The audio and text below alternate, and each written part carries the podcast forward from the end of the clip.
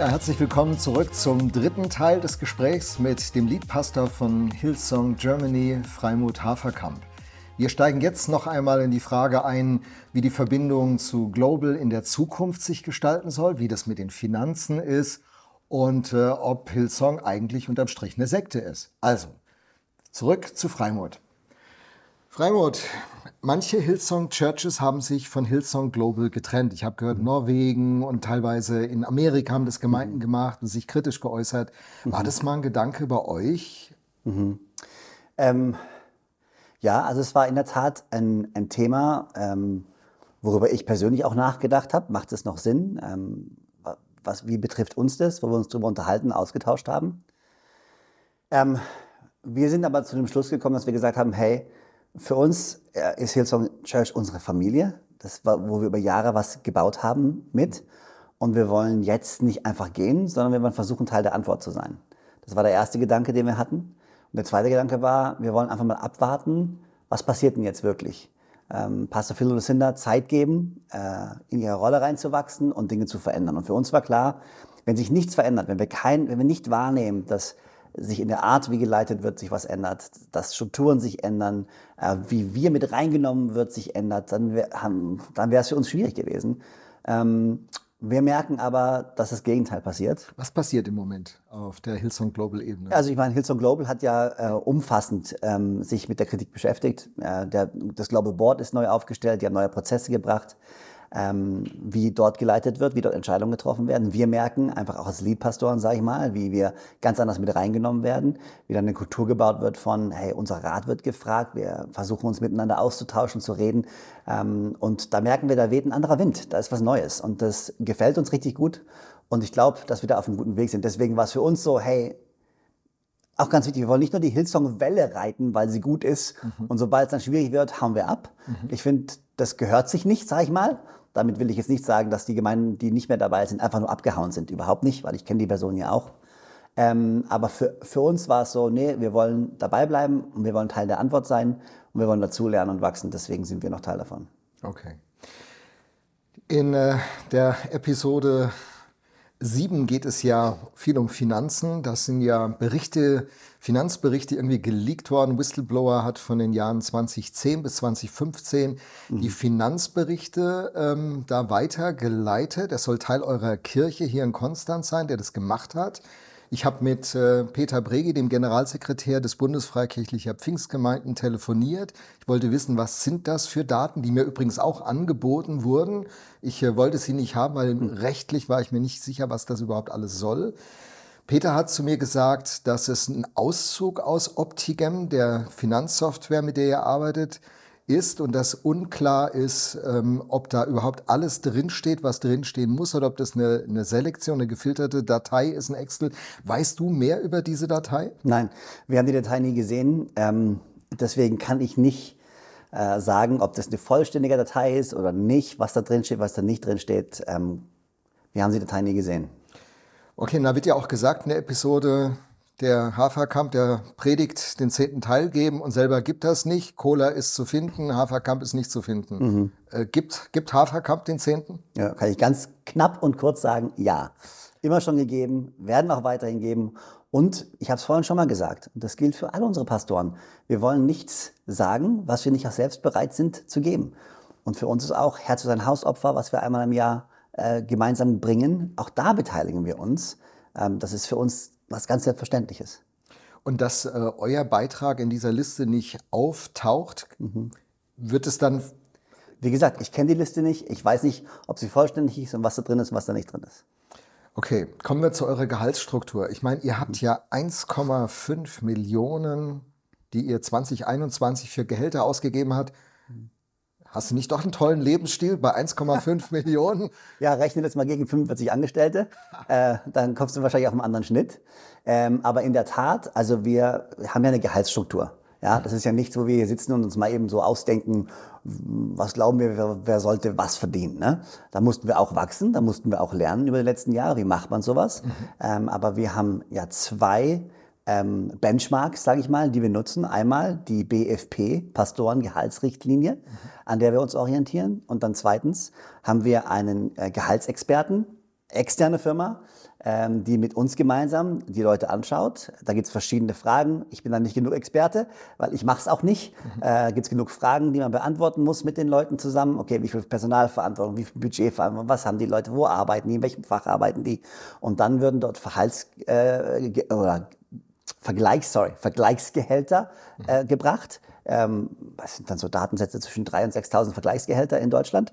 Äh, und dann wird aus diesen beiden äh, Benchmarks dann ein Gehalt ähm, oder kommen wir zu unserem Gehalt, was wir zahlen. Das ist für alle, werden die gleichen, äh, die gleichen Fakten angelegt und ähm, so kommen wir da drauf. Wie gesagt, ich bin da nicht tief in der Materie drin, weil ich das nicht selber mache.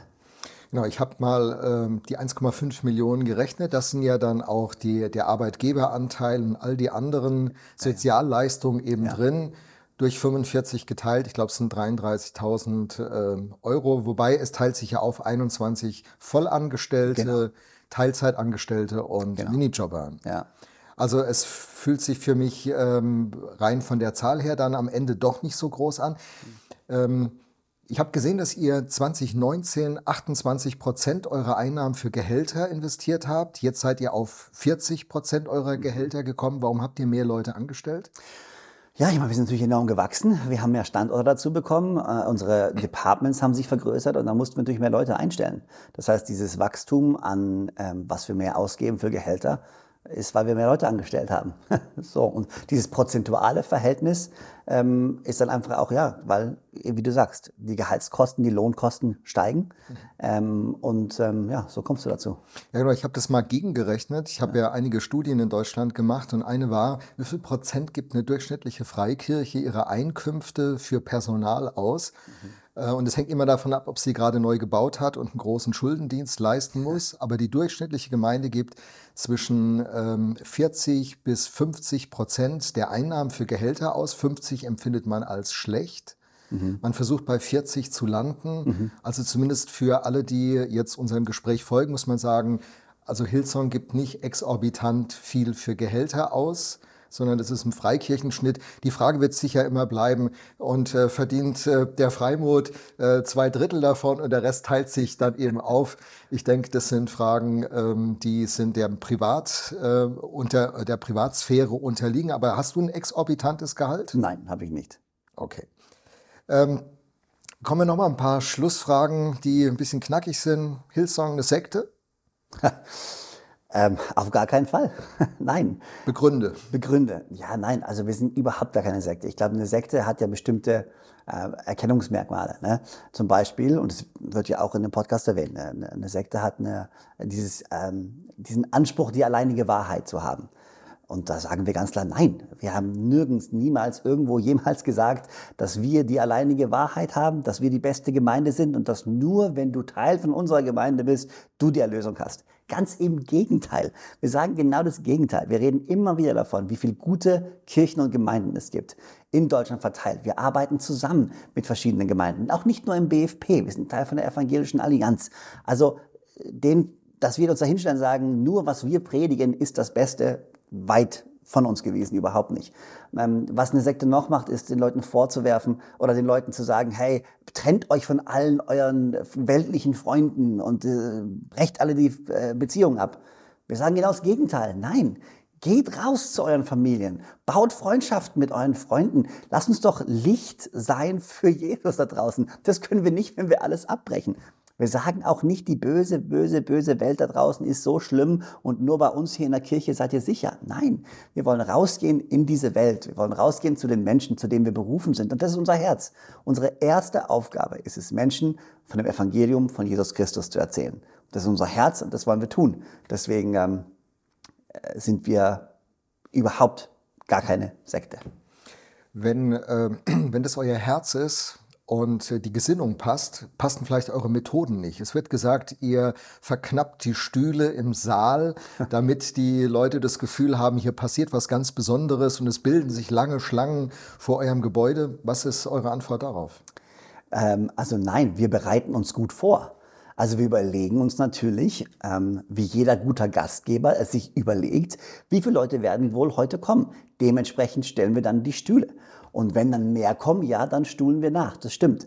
Aber dass wir jetzt absichtlich viel zu wenig stuhlen, um dann mit einem großen Hype nachher die Stühle dahin zu stellen, also es stört ja mehr. Die Stühle klappern ja und machen ja Geräusche. Also das lenkt ja mehr ab, als dass es hilft. Also damit kann ich gar nichts anfangen.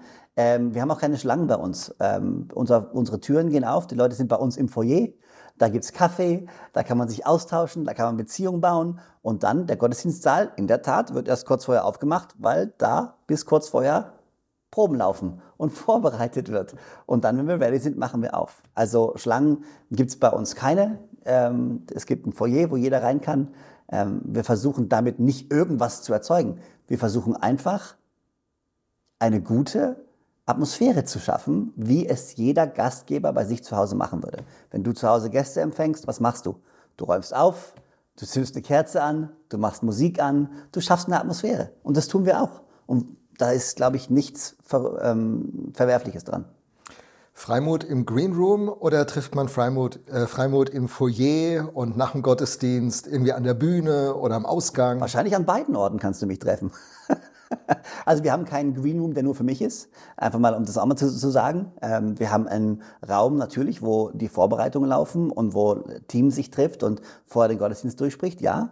Aber du kannst Joanna und mich vor dem Gottesdienst, nach dem Gottesdienst immer wieder treffen, sei es im Foyer oder vor der Bühne. Nach jeder Predigt, die ich halte, nach jedem Gottesdienst stehe ich vorne minutenlang vor der Bühne und rede mit Leuten, bete mit Leuten, beantworte Fragen, tausche mich aus. Ich stehe da positioniere mich da absichtlich immer an derselben Stelle, ähm, weil ich mit Leuten reden möchte. Das ist mein Job. Ähm, natürlich, wenn ich predige und eine Predigt vorbereite, äh, dann manchmal, damals, jetzt mittlerweile in Konstanz zum Beispiel, haben wir nur zwei Gottesdienste nacheinander. Wir hatten teilweise vier Gottesdienste nacheinander. Du weißt selbst, zu predigen viermal nacheinander, das ist schon ermüdend. Du musst deine Stimme schonen und du musst deine Konzentration bewahren. Da hat man zwischendrin schon Pausen gemacht, natürlich. Ähm, aber ansonsten, ähm, ja, triffst du mich ganz normal. Ich rede mit jedem, der auf mich zukommt. Ja, was anderes kann ich nicht sagen. Ihr habt äh, eine gewisse Transparenz mit dem Jahresbericht seit einigen Jahren. Das heißt, nicht nur du erreichbar im Foyer, sondern ihr wollt auch mehr Transparenz äh, für die ganze Kirche haben. Mhm. Ich habe gehört, du machst jetzt irgendeine Tour durch eure Standorte. Habe ich das richtig gehört? Was, was plant ihr, um weiter Transparenz in eurer Kirche für die Mitglieder haben zu können? Also zunächst mal Thema Jahresbericht. Ähm Genau, den haben wir vor einigen Jahren schon angefangen, ähm, weil wir eben Transparenz zeigen wollen. So, ähm, natürlich kriegen wir auch Feedback zu den Finanzberichten, besonders jetzt in der Season, in der wir gerade sind. Äh, viel Feedback zu dem Jahresbericht ähm, und tauschen uns da innerlich im Team auch aus. Ähm, weil wir kriegen Feedback von Leuten aus Schule, sagen, hey, könnt ihr das vielleicht nochmal klarer aufgleisen oder sowas? Mhm. Und dann setzen wir uns hin und sagen, okay, das heißt, dieser Jahresbericht äh, werden, sind wir gerade dran, den äh, noch ein bisschen detaillierter aufzugleisen, weil uns ist es wichtig, dass die Leute wissen, wo das Geld hinfließt. So. Mhm. Äh, und das, was du gerade eben angesprochen hast, ja, also wir ähm, haben einfach den Anlass jetzt äh, genommen, um zu sagen, komm, wir wollen mit unserer Church wieder. Unser mhm. Ansatz ist nicht, wir müssen aller Welt erklären, wer wir sind und was wir machen. Mhm. Ähm, das ist auch wichtig, definitiv und auch berechtigt wichtig. Aber unser erster Ansatz ist, wir wollen mit unserer Church Gemeinde bauen. Wir wollen die Leute, die die Hillsong Church ihr Zuhause nennen, mit denen wollen wir im Dialog sein, denen wollen wir erklären, was dort vor sich geht. Und wir haben eine Heart and Soul ähm, jetzt, die wir haben an jedem von unseren Standorten ähm, wo wir einfach nochmal, auch nicht nur ich, sondern auch Leute aus dem Vorstand, einfach mal erklären wollen, wie treffen wir Entscheidungen bei uns in der Church? Wer trifft diese Entscheidung? Wie gehen wir mit Finanzen um? Ähm, was ist in der Vergangenheit auch manchmal vielleicht schiefgelaufen? Ähm, was machen wir jetzt anders? Was machen wir besser? Welche Richtlinien haben wir bei uns kreiert? Ähm, einfach nur, um unserer Gemeinde die Sicherheit zu geben, hey, nee, hier läuft, laufen Dinge richtig, sind vielleicht nicht immer richtig gelaufen mhm. und ist auch eine Wachstumsfrage. Mhm. Absolut. Ich kann mich nicht hinstellen und sagen, wir haben immer alles super perfekt gemacht. Nein, äh, wir sind gewachsen und wir mussten lernen. So. Aber wir wollen unsere Church mit reinnehmen und sagen, guck mal, hier sind wir gerade, das ist der Weg. Ähm, und da, auch zu dem Thema, führe ich gerade so viele Gespräche mit Leuten aus unserer Gemeinde. Sei es im Foyer oder sei es unter der Woche, wo ich mich mit Leuten treffe, äh, die mir ihr Feedback geben, die Fragen stellen. Warum? Weil wir im Dialog mit unserer Gemeinde sein wollen. Das machen nicht nur ich, das machen alle unsere Campuspastoren ganz genauso. Okay, und ich habe gesehen, dass ihr seit einiger Zeit äh, eure Finanzen extern prüfen lasst. Ihr habt ein Steuerberaterbüro engagiert? Oder ja, genau. Wir haben einen externen, einen externen Steuerberater, der unseren Jahresabschluss macht mhm. ähm, und der dann äh, prüft, ob wir unsere Finanzen gemäß unserer Satzung mhm. und gemäß der Gemeinnützigkeit eingesetzt haben. Ja. Freimund, jetzt sind wir schon relativ am Ende von unserem Gespräch. Das war war ein umfassendes Gespräch. Wir haben sicher nicht alle Fragen, die man stellen könnte, die auch aus dem Podcast direkt und indirekt entstehen, im Detail angucken können, aber die Spuren haben wir. Ich reflektiere das Ganze ja mit einem Gedanken. Mhm. Und zwar in dem Gedanken, was, können, was kann ich lernen, der Lothar Kraus? Was kann er für die Viva-Kirche Mannheim lernen? Was können wir als Freikirchen lernen? Mhm. Wenn du jetzt auf das Ganze so schaust, das hat ja auch viel mit dir selbst gemacht und das war ja keine einfache. Zeit, wie du schon gesagt hast. Was, was könnten wir Freikirchen lernen? Was könnten wir besser machen? Wo sind wir schon auf einer guten Richtung? Was wären denn da deine Beobachtungen? Hm. Also ich glaube, ähm, wir als Freikirchen, also wenn man die, also fangen wir bei mir an erstmal. Ist immer gut, bei sich selbst anzufangen. Bei mir sind viele Themen auch aufgebrochen, wo ich gemerkt habe, so okay, ja, ähm, da muss ich lernen. Äh, Thema Transparenz, was ja immer wieder mhm. auch aufgegriffen wird. Ich glaube, das Thema Transparenz ist was, was ich mir neu gestellt habe und wo ich auch ein neues Verständnis bekommen habe. Ähm, jetzt nicht so sehr im Umgang mit dem Podcast oder ähm, mit externen Leuten, sondern vielmehr Fragen, die gestellt werden, wo ich festgestellt habe, wenn Leute nach Transparenz fragen, die meisten Leute jedenfalls, die wollen gar nicht irgendwelche schmutzigen Details von irgendwelchen Sachen wissen. Die wollen einfach nur wissen, gibt es gute Prozesse? gibt es gute und sichere Prozesse. Und was ich gelernt habe ist, und da dürfen wir besser werden, und das kann sich vielleicht eine Freikirche auch auf, mhm. äh, auf, die, auf die Fahne schreiben, so, hey, wir müssen besser daran werden, transparent unserer Gemeinde zu zeigen, wer wo welche Entscheidungen mhm. trifft und wie und warum die getroffen wurden. Mhm. Und wie kommunizieren wir diese Entscheidungen dann auch in unsere Gemeinde rein? Das ist auch so ein großes Learning bei uns gewesen. Äh, wir haben fünf verschiedene Standorte, da gab es ein paar Veränderungen, jetzt haben wir diese Global, Global Krise, jetzt haben wir den Podcast so, okay, was für eine Kommunikationskaskade baut man denn da auf? Wer muss was zuerst wissen? Wie kann man das, kann man gut alle mitnehmen? Das ist eine richtig große Herausforderung, äh, wo wir richtig viel lernen. Ähm, wo wir auch sagen, hey, weil wir haben ja den Anspruch, wir wollen unsere Leute mitleben, wir wollen unsere Leiter ausrüsten, wir wollen äh, sie rechtzeitig informieren und nicht, dass sie die Informationen von irgendwo extern herkriegen. Mhm. Auch da müssen wir noch viel lernen und da holen wir Experten rein von außerhalb, die uns da beraten und helfen. Aber auch da brauchen wir noch. Also ich glaube, das ist was, was, was, was wir mitnehmen können. Und extern für Freikirchen, ich glaube, ähm, Viele wollen Wachstum, wollten wir auch, ähm, aber man weiß manchmal nicht gar nicht genau, was Wachstum wirklich bedeutet. Weil Wachstum bedeutet auch ein richtig großes Ausmaß an Verantwortung mhm. ähm, und an Strukturen und Prozessen, die gelegt werden müssen und an Skill, die gebraucht wird. Ähm, und meine Ermutigung ist, äh, und das ist das, was wir wirklich auch wollen, ist, lass uns lieber langsam wachsen, mhm. organisch wachsen, und einen Schritt nach dem nächsten gehen. Wir wollen niemals ausschließen, dass Gott Wunder tut. Wir wollen niemals ausschließen, dass Gott Erwettung äh, schickt. Danach sehen, sehen wir uns ja alle. Ne? Mhm. Ähm, aber wir wollen wirklich so gut wir können keine Abkürzungen nehmen, sondern nachhaltig uns in Leiter investieren. Einzelne Personen bauen, ähm, um dann homogen und organisch zu wachsen. Und ich glaube, ähm, das ist das Ziel, denn wir wollen ja in 20 Jahren noch da sein, in 30, 40, 50, 60 Jahren auch noch da sein. Und ich glaube, das ist was, ähm, wo man lernen kann als Gemeindeleiter, sich vielleicht nicht so viel vergleichen, nicht so viel in Stress machen, was andere machen, viel mehr vergleichen im Sinne von, was kann ich denn lernen? Mhm. Was kann ich denn lernen? Und sein eigenes Ego und seine eigene Identität nicht binden an seinen Dienst. Mhm. Aber da sage ich gar nichts Neues. Das ist ein Thema, was oft besprochen wird, mhm. was man aber vielleicht noch offensiver angehen sollte. Raimund, da würde ich mich natürlich gerne in zwei, drei Jahren mit dir nochmal intensiv unterhalten. Was sind denn nun die Früchte aus dem ganzen Prozess? Ja. Ähm, schon mal vielen Dank für all diese Bereitschaft, dich diesen Fragen zu stellen. Gerne. Zu sagen, was dein Haus kostet oder gekostet hat und manch anderes, wo sicher mancher Zuschauer und Zuhörer denkt so, boah, da hätte ich jetzt nicht so unbedingt offen drüber geredet. Das schätze ich schon sehr. Und ich glaube auch meine Hörer und Leser. Aber weißt du was, Hillsong hat ja nicht nur Baustellen produziert und Skandale. So, so kann es. Was würdest du nach, du bist ja 2011 mit der Lakeside Church Teil der, der Hillsong Global Church geworden. Ja. Was würdest du jetzt im Rückblick nach zwölf Jahren sagen? Bei allem, was es auch sehr mühsam gemacht hat, eben in dieser letzten Phase, aber das sind doch trotz allem gute Dinge, die wir als Kirche mitnehmen und die wir auch in der Zukunft für uns bewahren wollen? Hm. Ja, also du, ich kann nur sagen, wenn, wenn Joanna und ich ähm, in einem Gottesdienst sitzen und abends nach Hause fahren und im Auto sitzen, dann reden wir über Menschen. Wenn wir abends im Bett liegen, bevor wir einschlafen, dann reden wir über Menschen. Wie Gott einzelne Menschenleben verändert hat. Und ja, wir sind vielleicht eine große Kirche, aber die besteht aus einzelnen Menschen, aus einzelnen Geschichten. Und zu sehen, wie Gott in ein Menschenleben eingreift und zu sehen, wie Menschen Halt finden, auch in der Gemeinde in schweren Zeiten getragen werden. Und zu sehen, wie Menschen sich entwickeln, das ist unser, der größte Preis, den wir haben. Wie Menschen sich für Jesus entschieden und verändert werden. Und ich kann nur sagen, das sind die Gespräche, die Joanna und ich führen im Auto, die Joanna und ich führen abends im Bett. Und das ist, glaube ich, das, das ist das Highlight. Und da ist so viel Gutes passiert. So viel Gutes passiert. Und dafür sind wir extrem dankbar, dass Gott da am Start ist und immer noch mit uns am Start ist, der wir, die wir nicht perfekt sind, äh, nicht unfehlbar sind. Ähm, und wir brauchen Gottes Gnade, so wie jeder andere sie auch braucht, ähm, weiterhin. Und ähm, sind extrem dankbar, dass wir diese Kirche bauen dürfen. Extrem dankbar, dass wir Teil von dem sein dürfen. Ein Teil von dem sein dürfen, was Gott tut in unserem Land. Ja. Toll. Ja, wir danken dem Freimut sehr herzlich, dass er eben bereit war, sich diesen Fragen, die ihr gestellt habt, die ihr über die, den Leiterblock zusammengetragen habt und die wir dann gliedern und strukturieren konnten, dass er sich diesen Fragen gestellt hat.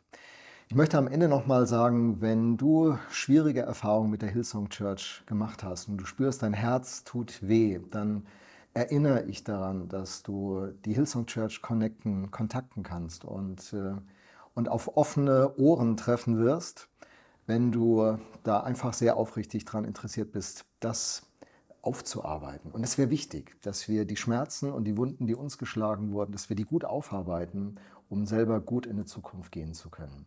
Und das wünschen wir auch der Hillsong Church bei allem, was schiefgelaufen ist, was ähm, Probleme verursacht hat, was verletzt hat. Wir wünschen uns natürlich eine Kirche, die das gut durcharbeitet, die Learnings draus zieht und dann der eigentlichen Beauftragung, der Mission der Kirche weiterfolgt.